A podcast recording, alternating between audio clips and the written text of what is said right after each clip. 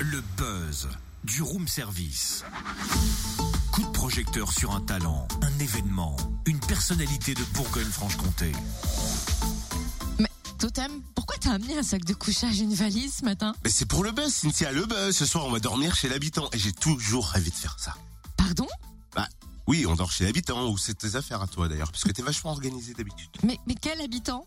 Harry Harry habitant Waouh Joli jeu de mots pour commencer la semaine. Hey, t'as vu Dis donc, après trois ans d'absence, Harry Habitant est de retour sur scène avec son nouveau spectacle My Story, à découvrir notamment au Cursal à Besançon jeudi soir et à Chalon, salle Marcel Samba vendredi. Est-ce que vous voulez un avant-goût? Ah oui J'ai connu des femmes aussi euh, avec une différence d'âge.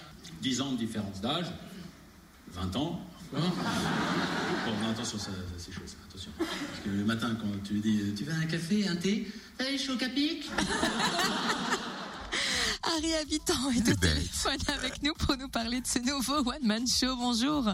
Bonjour, Alors la tournée a commencé début décembre, si je ne m'abuse. Comment ça se passe jusque-là? C'est formidable. Toujours un bonheur d'aller rencontrer le public après euh, l'ancien spectacle. Et là, la tournée, pour moi, c'est euh, ça fait partie de quand j'écris un nouveau spectacle, en me disant tiens, c'est un prétexte aussi d'aller d'aller en tournée, d'aller rencontrer le public. Trois ans d'absence sur scène, ça te manque pas un peu la scène? Ça me manque tout le temps la scène. C'est exactement la différence en fait entre le cinéma et la scène. C'est que le cinéma, quand tu tournes des scènes comiques, bah il faut toujours attendre au moins un an pour savoir si ça fait rire. Alors que euh, la scène, un one man show ou un spectacle vivant, bah c'est tout de suite. La réponse, elle est tout de suite. Elle est devant toi. Le spectacle s'appelle My Story. Pourquoi avoir eu envie de nous raconter ton histoire? Parce que c'est ce que je fais régulièrement avec euh, en promo ou avec mes amis ou euh, ce que je fais tout le temps en fait, même avec des personnages. Et là, j'ai bah, décidé tout simplement de me dire bah tiens, pourquoi pas tout raconter sur scène? Parce que c'était peut-être c'était le bon moment en fait, hein, tout simplement. Je pensais pas euh, vouloir partir sur ça et ben je me suis dit tiens pourquoi pas aller allons-y. Bon, là, quelque part, tu te mets à nu sur scène carrément. C'est pas plus intimidant la scène vis-à-vis du cinéma? Non, parce que euh, au début c'était intimidant effectivement, mais après quand je vois que je partage avec le public et que les gens viennent me voir après en me disant c'est vraiment formidable, j'ai l'impression que vous parlez de euh, ma grand-mère ou de mon euh, euh, ou de mon père ou de mes cousins, euh, je me dis bon bah voilà en fait plus c'est universel, plus c'est personnel, plus c'est universel. Les gens en fait aiment entendre les histoires des uns et des autres.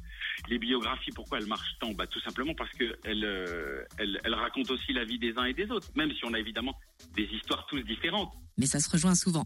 Une biographie vivante sur scène, c'est top, ça quand même. Ta maman, elle est omniprésente hein, dans ce spectacle. Est-ce qu'elle en est flattée ou est-ce qu'au contraire, elle est un petit peu embarrassée? Au contraire, je vais vous dire la vérité. Elle n'a pas encore vu le spectacle, mais quand je lui raconte, elle me dit tout simplement qu'elle est très fière. Et puis, les mamans, elles sont omniprésentes en fait pour tout le monde.